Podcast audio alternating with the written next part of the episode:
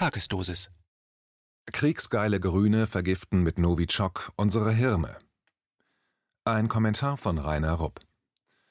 Abgesehen von einigen wenigen durchgeknallten US-Stiefelleckern in den Regierungsparteien, wie zum Beispiel CDU möchte gern Kanzlerkandidat Friedrich Merz, CDU-Außenpolitiker Norbert Röttgen und die große SPD-Nebelkerze Heiko Maas, kommen die lautstärksten Schreihälse für mehr Konfrontation mit Russland bis hin zum Risiko eines bewaffneten Konflikts aus der kriegsversifften Partei Die Grünen.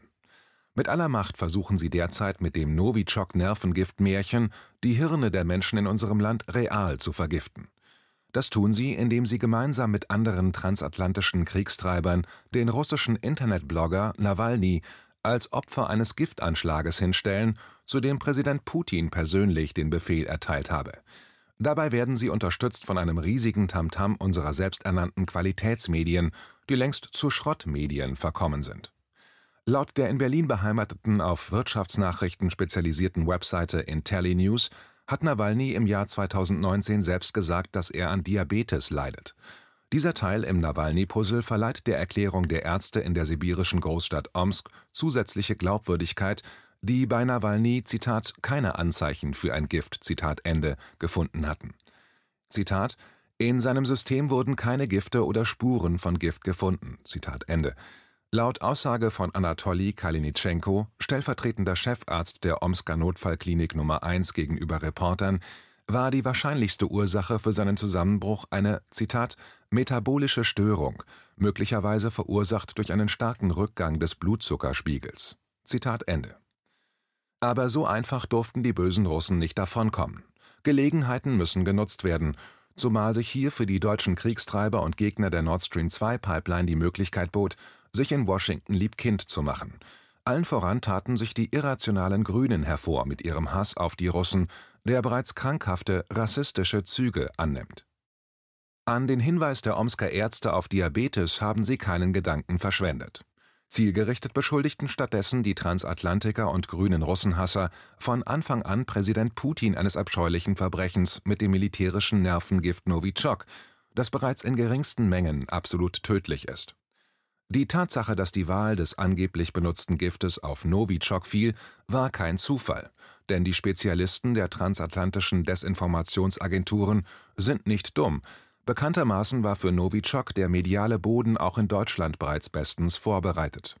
Denn wegen des obskuren Skripal-Falls im englischen Salisbury, in dem angeblich ebenfalls Novichok und russische Agenten im Spiel gewesen waren, war auch die deutsche politische und mediale Landschaft über Jahre hindurch antirussische Hetze vergiftet worden Offensichtlich haben sich die transatlantischen Märchenerzähler über die bösen Russen den Fall Skripal als Blaupause für die neue Nawalny-basierte antirussische Hetzkampagne genommen. Denn ebenso wie im Fall Skripal, bei dem die Glaubwürdigkeit und Plausibilität auf der Strecke geblieben sind und das Fehlen von Beweisen erst recht keine Rolle gespielt hat, glauben die Qualitätsmedien und der Großteil der deutschen Politiker an die offizielle britische Darstellung des Tathergangs in Salisbury – trotz der Fülle von ins Auge springenden Widersprüchen und Unstimmigkeiten. Geschulte Kriminalisten und langjährige Geheimdienstexperten, die auf diese Widersprüche im Fall Skripal hingewiesen haben, wurden von den Qualitätsmedien geschnitten. Nur in den alternativen Medien fand sich ein Forum für die Veröffentlichung ihrer Erkenntnisse, nur um dann flugs von den Qualitätsschrottmedien als Verschwörungstheoretiker abgetan zu werden, natürlich ohne auf die vorgebrachten handfesten Argumente einzugehen man muss nur standhaft genug lügen, dann wird die Lüge mit der Zeit zur geschichtlichen Wahrheit. Daran wird sich nichts ändern, solange die großen, den westlichen Informationsmarkt dominierenden Medienkonzerne von einigen wenigen Oligarchen kontrolliert werden, die wiederum eng mit den politischen Eliten vernetzt sind. Dadurch sind die großen Medien längst zu Propagandaorganen der Regierungspolitik geworden.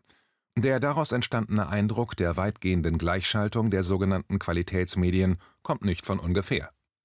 Tatsächlich scheinen die Propagandisten eines neuen Kalten Kriegs gegen Russland, allen voran die Grünen, zu dem unumstößlichen Schluss gekommen, dass nicht nur die Russen Idioten sind, sondern auch Putin strohdumm ist, und dies alles nur noch von der Dummheit des deutschen Volkes übertroffen wird, das den ganzen Mist rund um den stupiden Nawalny-Krimi glauben soll. Das Skript zu diesem Krimi hätte nicht einmal ein total vertrottelter Tatortregisseur akzeptiert. Aber dem deutschen Volk wird die mehr als Wahrheit und nichts als die Wahrheit präsentiert. Aufgrund dieser Sichtweise sitzen die größten Dilettanten im russischen Geheimdienst. Dessen 007-Geheimdienstagenten mit der Lizenz zum Töten haben sich bei der Erfüllung ihrer Mordaufträge wiederholt als total unfähig erwiesen. Andererseits schreibt der Westen dem russischen Geheimdienst übernatürliche Kräfte zu, wenn er zum Beispiel behauptet, dass die Russen imstande waren, bei der US-Präsidentschaftswahl im Jahr 2016 das Wahlkampfbudget von Hillary Clinton in Höhe von über einer halben Milliarde Dollar zu neutralisieren und dann mit ein paar E-Mails und Twitter-Kurznachrichten die Wahl derart zu manipulieren, dass Putin den Außenseiter Trump in Washington an die Macht bringen konnte. Dem entgegen steht, dass die russischen 007-Killer bei der Eliminierung unbedeutender und ungeschützter Leute, die von westlichen Medien und Politikern zu wichtigen Gegnern Putins hochstilisiert wurden, ständig versagen. Zu allem Überfluss haben die russischen Superagenten wiederholt dasselbe Novichok-Gift benutzt, auf dem mit großen Buchstaben KGB steht. Und obwohl dieses Gift laut westlicher Experten schon in mikroskopisch kleinen Mengen absolut tödlich ist, hat das Gift sowohl bei den Skripals als auch bei Nawalny, der das Teufelszeug sogar aus einer Flasche getrunken haben soll, kläglich versagt. Wunder über Wunder.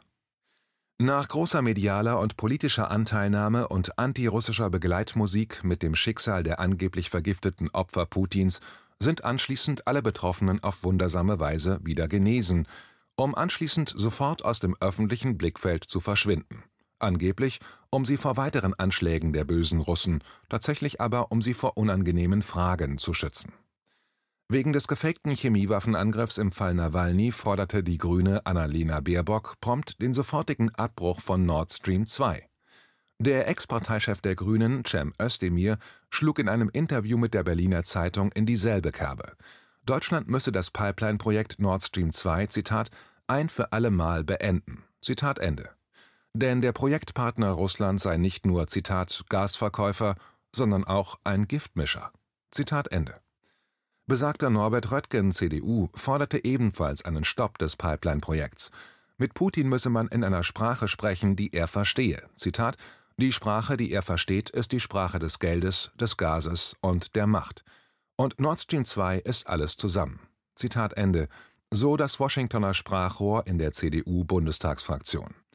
Und Röttgens CDU-Parteifreund, der selbsterklärte Mittelstandsbürger mit zwei Privatflugzeugen und besten Finanzverbindungen in die USA, Friedrich Merz, zeigte, wie man mit Putin sprechen muss. Zitat: Sofortigen zweijährigen Baustopp, denn der russische Präsident Wladimir Putin versteht leider nur diese Sprache. Europa müsse in der Zeit des Baustopps daran arbeiten, seine Abhängigkeit von russischem Öl und Gas schrittweise zu reduzieren. Zitat Ende. Und woher soll das Gas kommen, mit dem die Nord Stream 2 Pipeline Deutschland und über ein halbes Dutzend weiterer Länder der EU versorgen soll? Aus den USA natürlich. Das US-Fracking-Gas müsste natürlich erst in US-Häfen verflüssigt und in Spezialtankschiffen über den Atlantik gebracht und über Spezialterminals in europäischen Häfen in ein noch zu bauendes Pipeline-Netz geleitet werden aus den jüngst geführten Verhandlungen über die Lieferung von US-Fracking-Gas nach Serbien berichtete der serbische Ministerpräsident, dass das US-Gas im Einkauf zweieinhalbmal teurer käme als das russische Gas, das über die im Bau befindliche South Stream Pipeline unter anderem Serbien versorgen wird. Diese Zusammenhänge vor allem, dass die privaten deutschen Haushalte ohne Nord Stream 2 erheblich mehr für ihre Energiekosten bezahlen müssen und dadurch zu allem Überfluss auch noch die umweltschädliche US-Fracking-Industrie subventionieren, ist den Grünen durchaus bewusst. Aber das stört sie nicht. Der altgrüne Jürgen Trittin hatte bereits im Februar dieses Jahres in einem Interview mit dem Tagesspiegel erklärt, dass in den USA, Zitat, das Gas erst mit hoher Energie gefrackt werden muss um dann erneut mit hoher Energie verflüssigt zu werden. Wodurch das Endprodukt in der Regel sehr teuer und schlechter in der Klimabilanz wird. Pipeline-Gas ist im Schnitt deutlich günstiger. Daher verstehe ich das Interesse der USA, einen Konkurrenten, der billiger ist, aus einem im Prinzip offenen Markt fernzuhalten. Darum geht es. Politisch steckt bei Trump die Vorstellung dahinter, Russland ökonomisch totzurüsten. Ende. Zum Schluss räumte Trittin ein, falls Nord Stream 2 nicht kommt, werden die Deutschen für ihr Gas mehr bezahlen müssen Allerdings hatte die Obergrüne Katrin Göring-Eckardt im Februar 2019 in einem Interview mit der Welt bereits eine grüne Hintertür für den Import von amerikanischem Fracking-Gas über EU-Flüssiggasterminals geöffnet, während sie zugleich das Gas aus der bösen russischen Pipeline Nord Stream 2 resolut ablehnte. Hier Frau Göring-Eckardt im O-Ton: Zitat es gibt keine Notwendigkeit, russisches Gas durch amerikanisches Fracking-Gas zu ersetzen. Wir brauchen es nicht.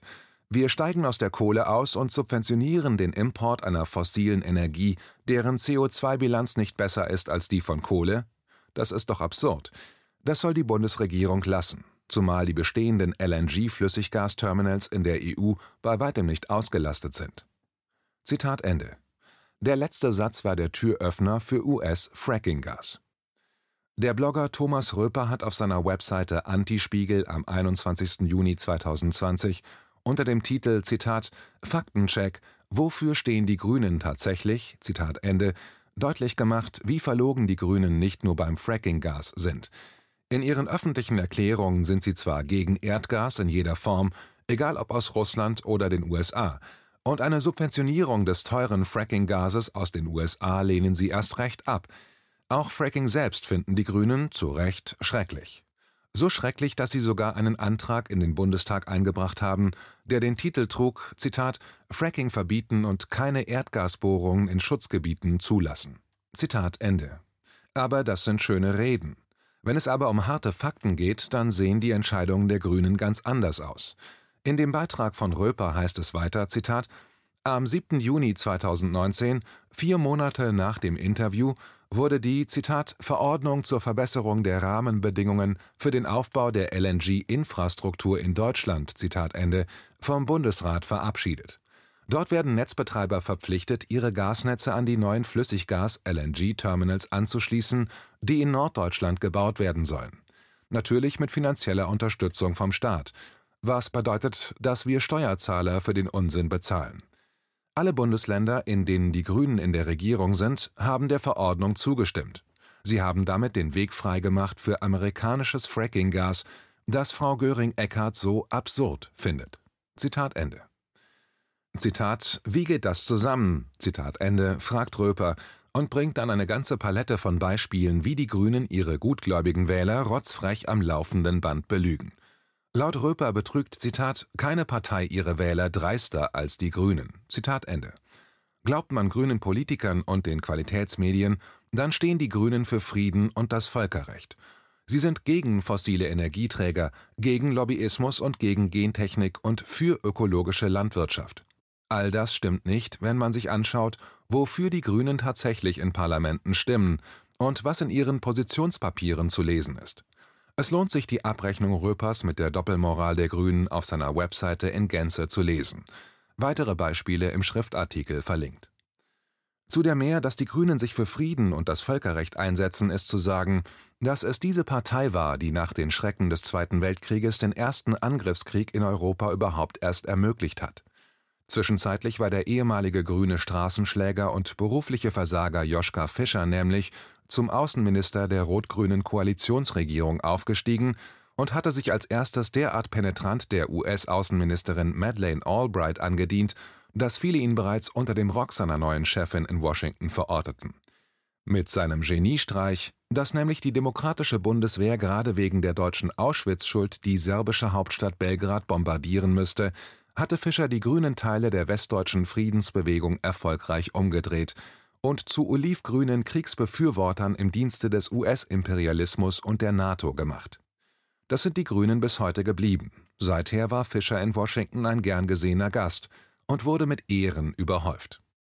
Nie wieder Krieg hatte es jahrzehntelang im Nachkriegsdeutschland der Bonner Republik geheißen, bis die SPD-grüne Regierungskoalition 1999 deutsche Soldaten zur Teilnahme an dem völkerrechtswidrigen NATO-Angriffskrieg gegen Restjugoslawien schickte. Seitdem heißt es zumindest bei den Grünen nie wieder Krieg ohne uns. Seit 1999 haben die Grünen fröhlich für jeden Kriegseinsatz gestimmt, den die USA toll fanden, und jede Entsendung deutscher Soldaten in Kriege in aller Welt unterstützt, bemerkt Röper. Zitat dass der Krieg gegen Jugoslawien 1999 völkerrechtswidrig war, hat sogar der damalige Kanzler Schröder offen zugegeben.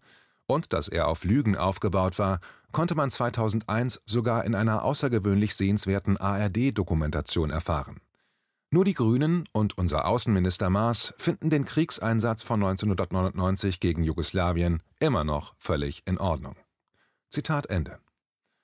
Zusammenfassend ist es Fischer und den Grünen zu verdanken, dass aus großen Teilen der deutschen Friedensbewegung begeisterte Anhänger des US-NATO-Menschenrechtsimperialismus geworden sind.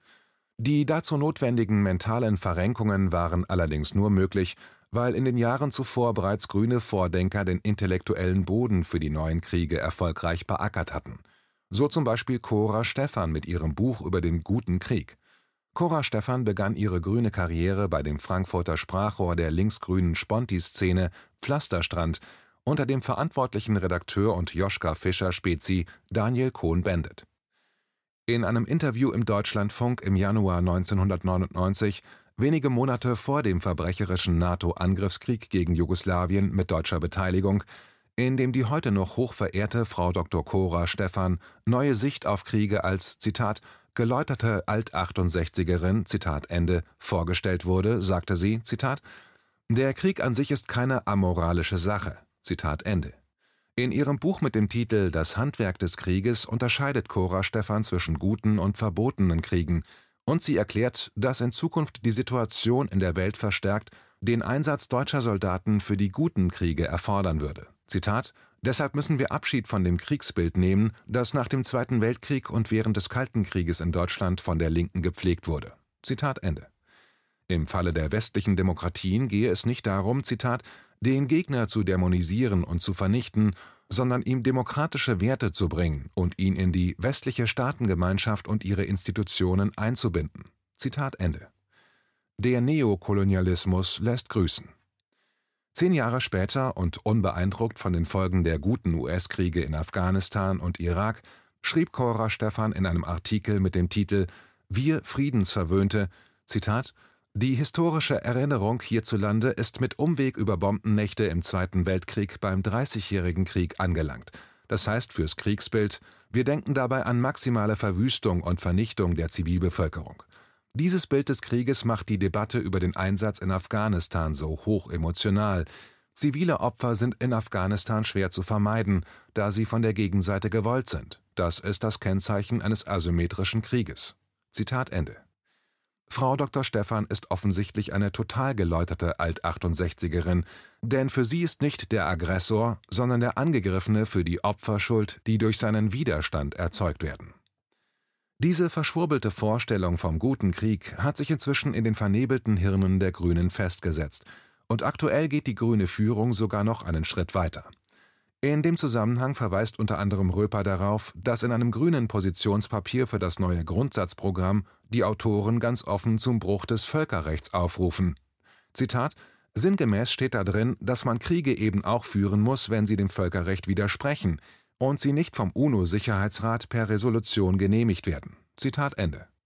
Die Details inklusive Link zum Papier der Heinrich-Böll-Stiftung finden Sie in der Schriftversion. Da das US-Militär in der ganzen Welt immer nur an der Seite der Engel für das Gute wie Freiheit, Demokratie und ungezähmten Kapitalismus kämpft, versteht es sich von selbst, dass die deutschen Grünen zu den treuesten Unterstützern der Falken in Washington geworden sind. Aktuell sieht man das auch an der Initiative von grünen EU-Parlamentariern gegen China. Die USA haben unter Trump China als neuen Hauptfeind entdeckt. Zitat und am freudigsten ist der Grüne Reinhard Bütikofer auf den Zug der US-Falken aufgesprungen. Man muss China nicht mögen, aber wie war das noch mit deutschen oder europäischen Interessen? China ist als Handelspartner für uns sehr wichtig, und mir fällt beim besten Willen nichts ein, was China, Deutschland oder der EU Böses angetan haben soll. Zitat Ende, meint dazu Röper